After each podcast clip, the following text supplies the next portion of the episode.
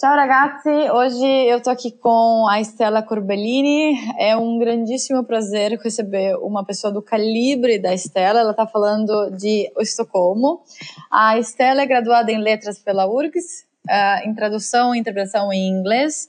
Ela é gerente de tradução de uma empresa ali de Estocolmo de games, responsável por todo o processo de tradução dos jogos, que hoje ficam disponíveis em 14 línguas. A Estela fala, então, sueco, português, italiano e inglês. Uh, ela foi tradutora da presidente Dilma em 2015 e acompanhou todo o trâmite da venda dos caças eh, suecos para o Brasil naquela época.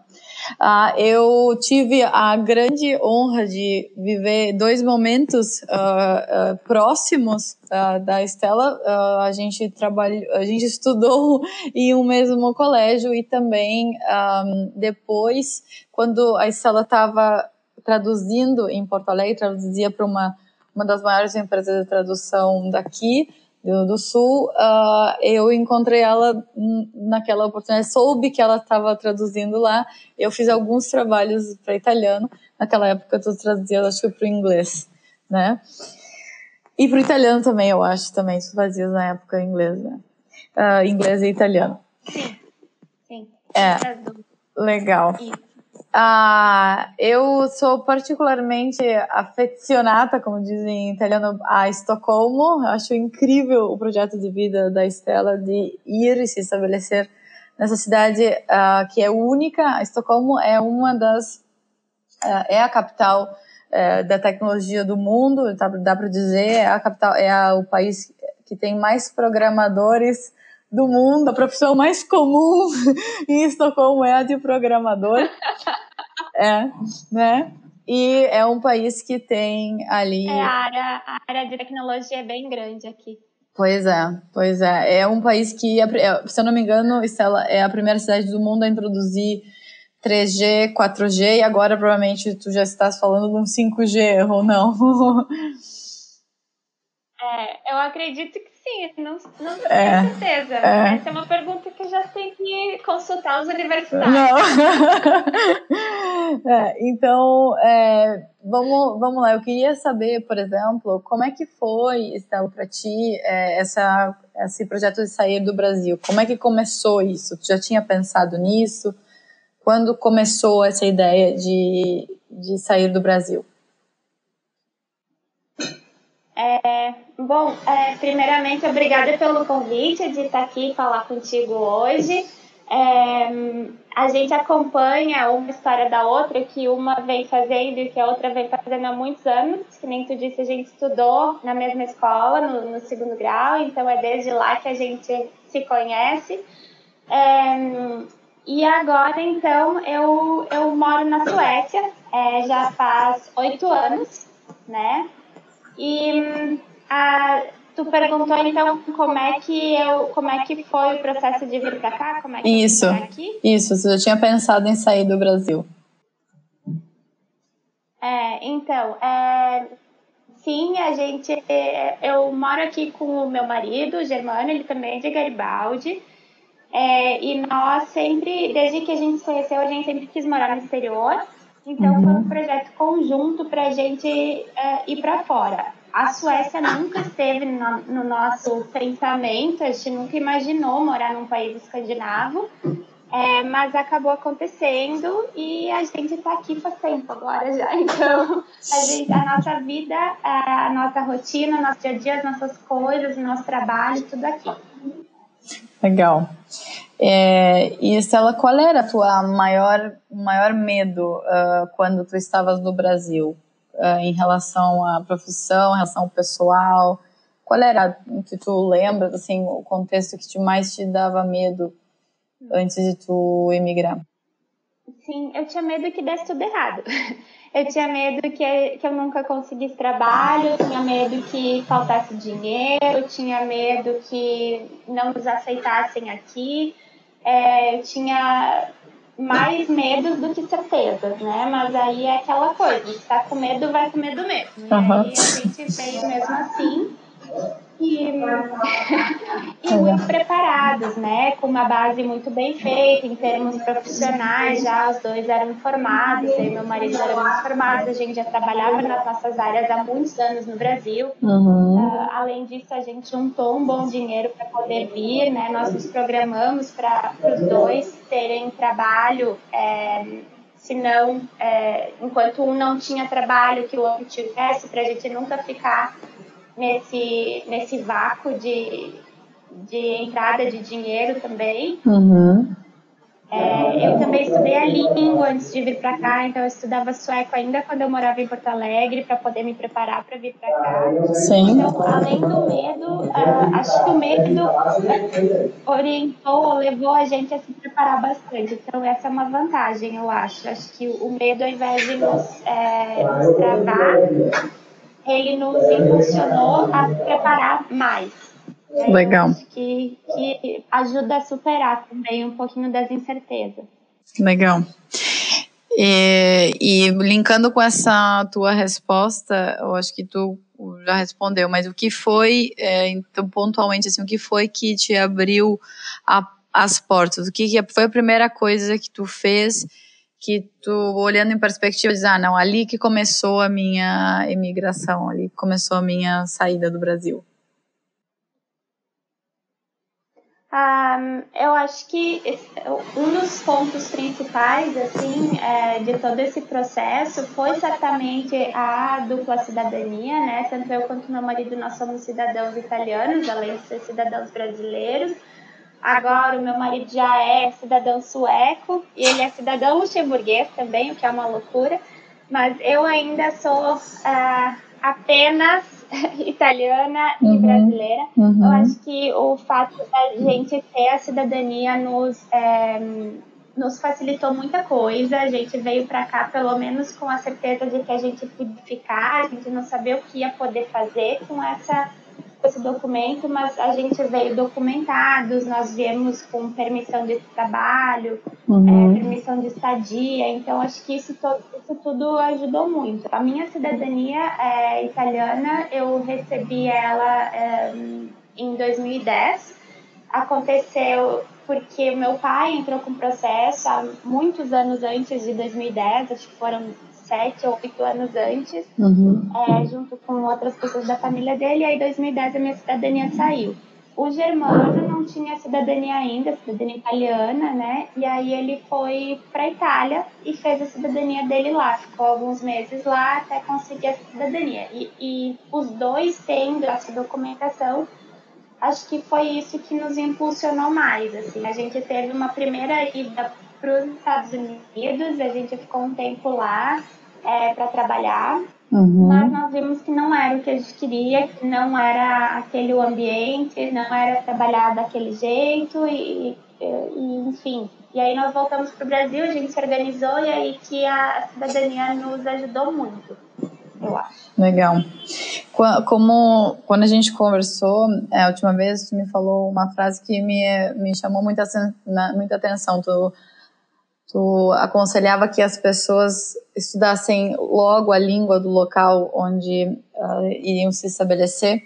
E tu falou assim que quando, como a língua, uh, a cidadania da mesma forma, da forma quanto mais demora para te fazer, mais tu te arrepende de não ter feito. né? Podemos dizer que sim, é isso mesmo. Não. E... É, eu acho que para mim foi um privilégio 2010 já com a cidadania. Uhum. Tem que me preocupar com isso. Sim, e que legal e, essa história que tu tá dividindo do Germano, porque muita gente acha estranho ter vários passaportes.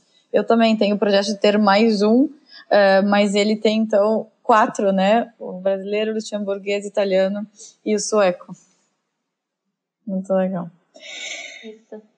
É, o que que é essa experiência? Eu imagino que hoje. Ele, Oi. Ele é cidadão. Ele é, ele é cidadão sueco, agora faz mais ou menos um mês que saiu a cidadania dele. A minha está em processo, né? Então, uhum. como a gente já mora aqui há bastante tempo, a gente trabalha na Suécia desde o início, a gente tem direito a aplicar para a cidadania sueca também. E aí o meu processo está em andamento faz um tempo uhum. e o processo dele foi concluído recentemente agora. Que legal.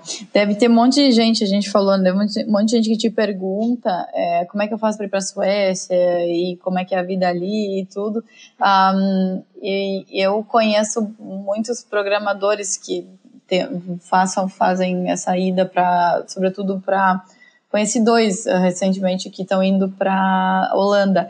Para eu entender, assim, uh, de, você deve talvez saber isso, qual é a média de remuneração de um programador na Suécia hoje, em reais, assim? Uau, em reais eu vou ficar devendo, mas tá. em euros. Ah, tá. Eu acho que aqui na Suécia, eu, os valores assim variam bastante, claro, dependendo da empresa, dependendo do nível do, do programador. Eu trabalho numa empresa de tecnologia, uma empresa de games, mas eu não sou programadora, então uhum. eu não falo com 100% de conhecimento de causa, né? Uhum. É, mas gira em torno de, eu diria, entre é, 4,5, 5, 6 é, é, mil euros por uhum. mês, salário uhum. bruto. Sim. É, então... é, o que em torno de 60 mil coroas pode chegar o valor da, do, do salário de um programador aqui. Uhum. Dependendo do cargo, pode subir até mais, né? Legal. Estou pensando aqui, fazendo as contas então, em... Então, é uma das áreas que paga melhor. Paga melhor. Fiz as contas rapidamente aqui, uh, dá em, rea, em, reais hoje, pelo euro como está hoje, dá 29.500 reais. Legal.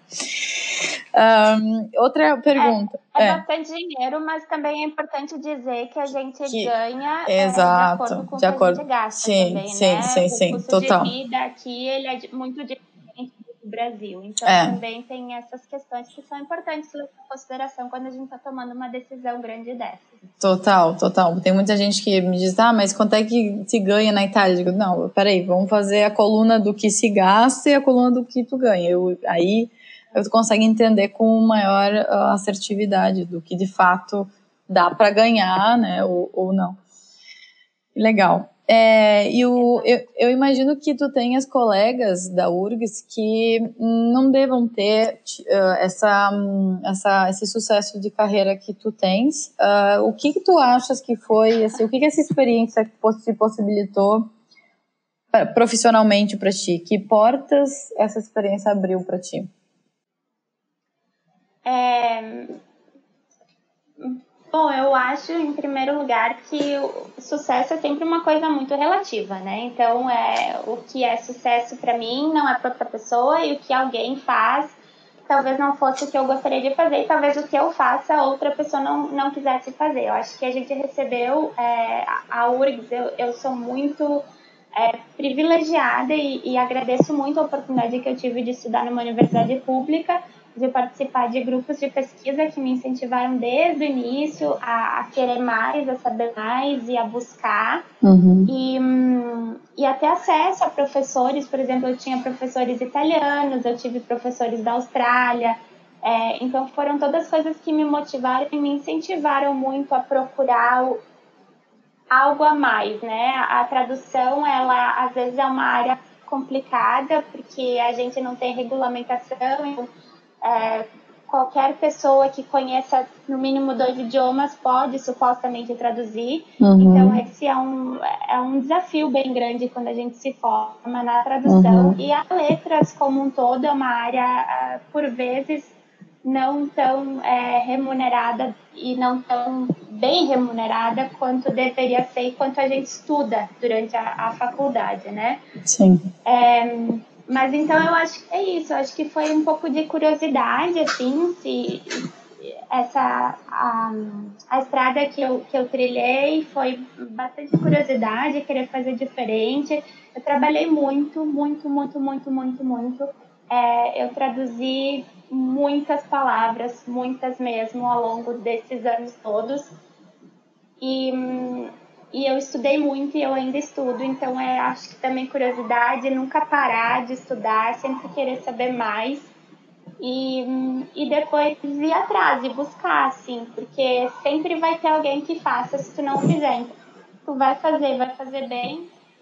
É, Sim. tem que te jogar e, e, e tentar mesmo. Que legal. Sabe que aqui eu projeto uma frase que faz total sentido com o que tu está dizendo. Eu projeto aqui atrás de mim tem uma frase do Einstein que ele dizia: Eu não sou um gênio, eu sou apaixonadamente curioso. Né? Eu adoro quando ler isso de vez em quando. A gente tem que ser curioso, como, como tu és. E tu falou que tu continua estudando, e é legal que quando tu foi para lá, eh, pra, quando foi para ir para Suécia, tu me contou que tu conseguiu continuar estudando em um master. Me conta do master.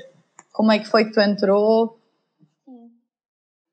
Então, é, quando eu vim para Suécia, já era formada em letras, né, é, pela URGS, em Porto Alegre, e aí eu chegou um ponto da, da minha carreira que eu achei que eu queria fazer algo um pouquinho diferente, traduzir.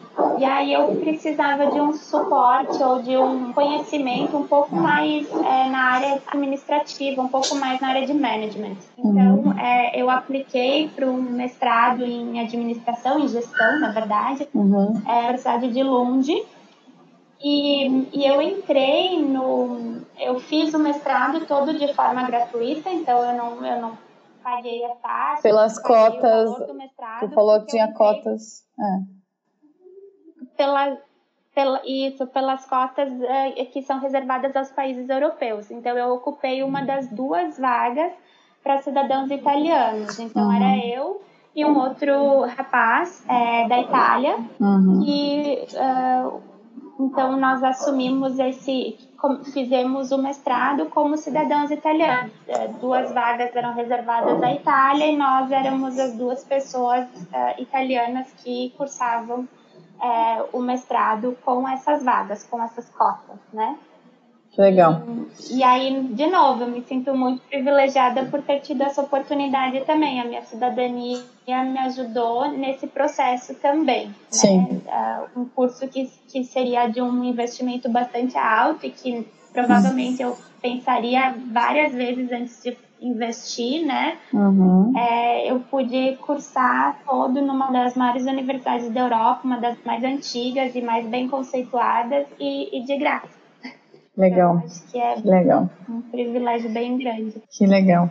Nesses últimos anos, Estela, qual foi um novo. O que tu tive em mente quando tu pensa em um novo comportamento, em um novo hábito, um novo, uma nova crença que melhorou a tua vida depois que tu foi para aí?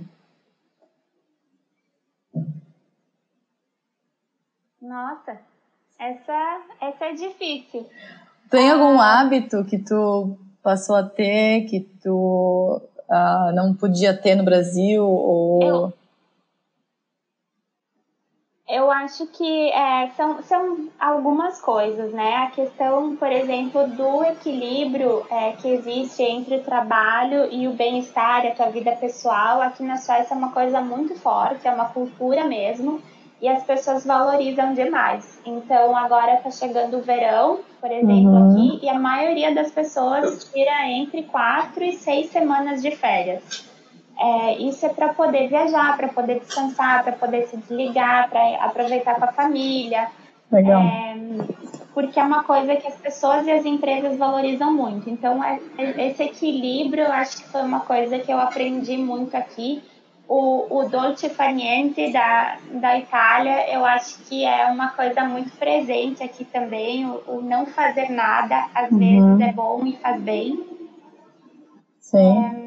Legal. Eu acho que isso. E Sim. depois outras coisas, assim, é, em relação a, por exemplo, a, a segurança daqui, é, poder sair tranquilo, tranquila com o meu computador, com as minhas coisas é, tudo tem relação com é, a, como a sociedade sueca está construída, né? Uhum. E hum, acho que isso também é, um, é, é bem diferente é, dali do que, eu, do que eu experienciava quando eu morava em Porto Alegre.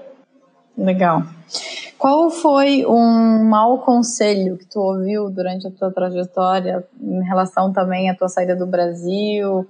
As pessoas têm uh, preconceitos dizer não, mas não, aqui tu tem tudo, tu tem a tua família, tu tem condições de ter uh, apoio, ter uma carreira aqui mais fácil.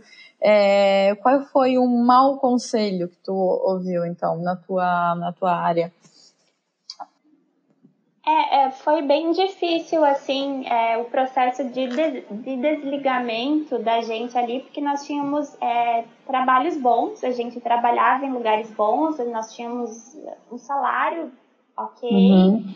e, e, tínhamos toda uma estrutura, nós tínhamos carro já, e nós morávamos bem, é, bem estruturados em Porto Alegre, uhum. eu e meu marido. Então foi, assim, é, como a gente estava embarcando numa aventura, embora planejada e pensada, ainda assim era uma aventura. Então foi um desafio é, realmente explicar para as pessoas que a gente estava saindo e que a gente ia deixar isso para trás, né? Essa vida que a gente tinha construído e que a gente ia é, tentar algo novo. Uhum. Fora isso, em 2013, quando eu vim para cá, o Brasil estava super em alta, tudo estava indo bem e a economia estava é, bombando. Então, essa foi, esse foi outro questionamento das pessoas na época. Assim, por que, que vocês vão sair daqui justo agora? Justo agora que a gente está crescendo, justo agora que o Brasil está é, tá nesse, nessa nesse bom a uhum. melhorar, enfim. É, então essa também foi uma, um questionamento. Mas esses foram, mas nunca, em nenhum momento, ninguém nos disse não vão ou, uhum. ou desistam ou nada assim. As pessoas sempre nos disseram muito o contrário, assim, vai e se não der certo, tu volta. Legal. E a gente tá aqui. Então isso foi sempre muito bom saber. É, é, tu te imagina, uh, tu fica pensando no que teria acontecido se tu não tivesse tido a coragem de partir?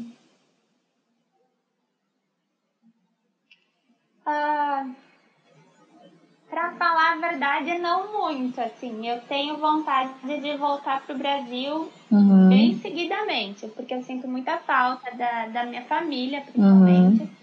É, e também das coisas dali, de Garibaldi, das uhum. pessoas, da comida.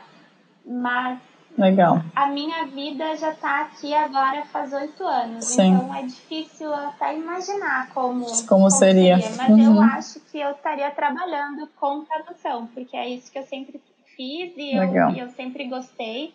Agora, eu não sei se eu estaria em Porto Alegre, se eu estaria em Garibaldi, se eu estaria em São Paulo. Sim. Não sei. Stella, agora eu vou te fazer as últimas três perguntas. São as mais. O que te faz sair da cama de manhã? Oh, wow. um, um, bom, o despertador, né? é, o, o, um relógio da Daniel é, Wellington. Uh, da Daniel Washington. Não, Daniel Wellington, é, é aquela a marca sueca. É, da Daniel Wellington. É, mais, mais ou menos isso, é. E aí, é, então, eu acho que acordar de manhã e saber, por exemplo, que eu uh, tenho um trabalho que me desafia, que eu, que eu curto muito, que, tem, que eu trabalho com pessoas inteligentes, pessoas curiosas e pessoas que gostam muito do que fazem. É, acho que isso é uma das motivações, né? E outra também eu acho que é viver o dia assim da melhor maneira possível, porque é um dia que passa uhum. na nossa vida e uhum. a, a, gente precisa dar muito valor para todas as horas desse dia, né? Legal. E, e assim, eu acho também que outra coisa que me motiva também é o que a gente já construiu aqui, eu e o Germano, é, não só em questões materiais, porque isso é importante, mas não é o principal. É também uhum. essas conquistas de ter saído de Garibaldi, de ter feito o nosso caminho, de ter é, trabalhado desde o início, é, de proporcionar para a nossa família que eles venham visitar de vez em quando, venham passear por aqui.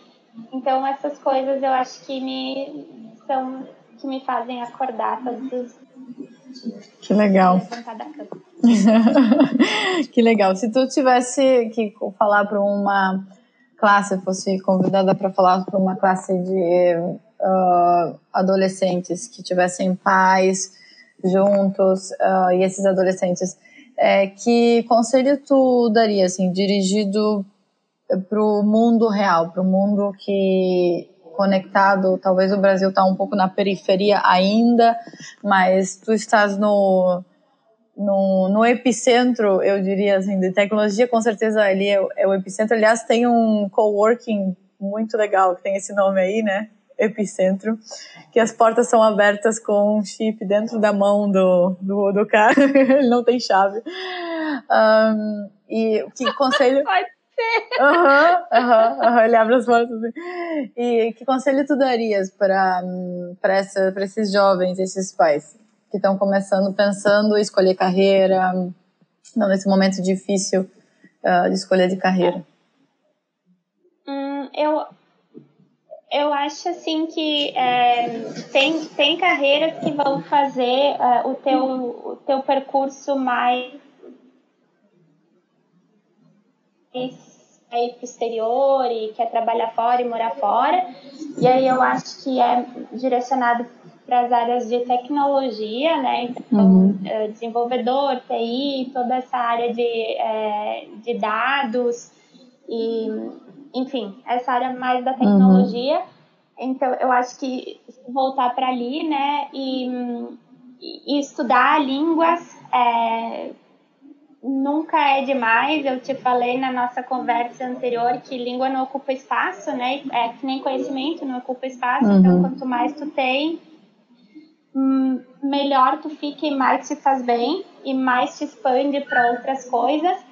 E, mas também, muito além da profissão e das escolhas que tu faz, é, é sempre essa persistência de curiosidade, de estudar, de não parar, de querer mais. Eu acho que isso é sempre é, é sempre bem importante também. Eu estudei letras, que não é a coisa mais óbvia para te levar para o exterior.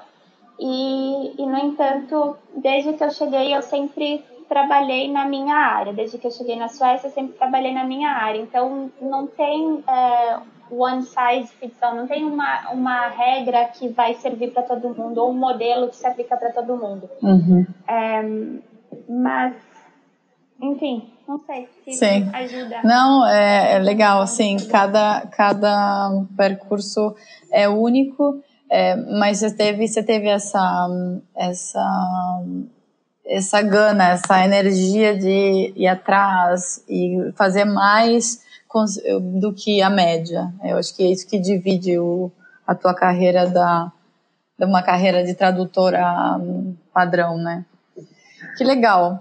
Se tu tivesse um. E a última pergunta é a seguinte: se tu tivesse um, um billboard gigante, um outdoor gigante, pra, só para ti, e nesse outdoor hum, tu, poderias, tu pudesse escrever qualquer coisa, uma citação, alguma frase que alguém te disse em algum momento, ou uh, um parágrafo, ou uma, uma, uma palavra, alguma coisa que pudesse, que tu gostaria que fosse le, le, lida, uh, eu ia dizer leta, lida por milhões de pessoas. Qual que tu escreverias?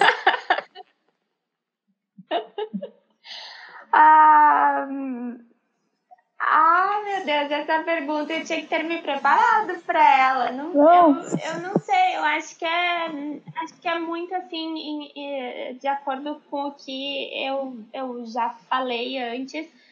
É, é uma coisa que eu acho que foi, será que foi Steve Jobs que disse que é stay curious, né? Que é, fique, continue sendo curioso e, e, e, saiba mais e queira mais uhum. e, e e não, e não, não aceite é, a informação que tu recebe pronta, é, pesquisa, te informa, né? Então, stay curious, eu acho que seria a minha, que legal. Minha frase. Que demais, que demais. Ele, é, ele diz, né, é, mantenha-se com fome, né? Mantenha-se uh, com sempre buscando, né? Que demais. Que legal. Estela, É. Foi. Uh, eu, adoro, eu conversaria tranquilamente contigo, adoraria conversar em inglês contigo, pra gente poder, pra eu poder fazer um refresh.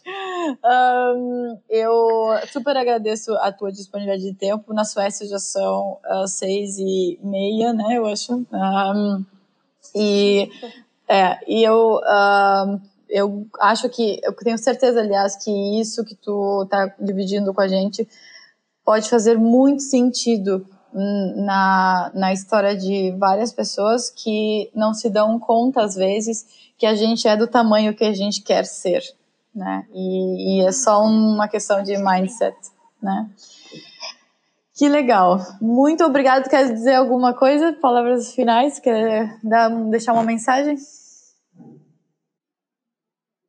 Um, não, que eu acho que, que sim, é só retomando um pouquinho isso do mindset, eu acho que sim, que a gente pode fazer muito, né? É, a gente também precisa contar com um pouquinho de sorte e com alguns privilégios pelo caminho. Então, acho que tudo isso contribui e ajuda para que a gente consiga seguir adiante. É o que tu faz com o que acontece contigo, né?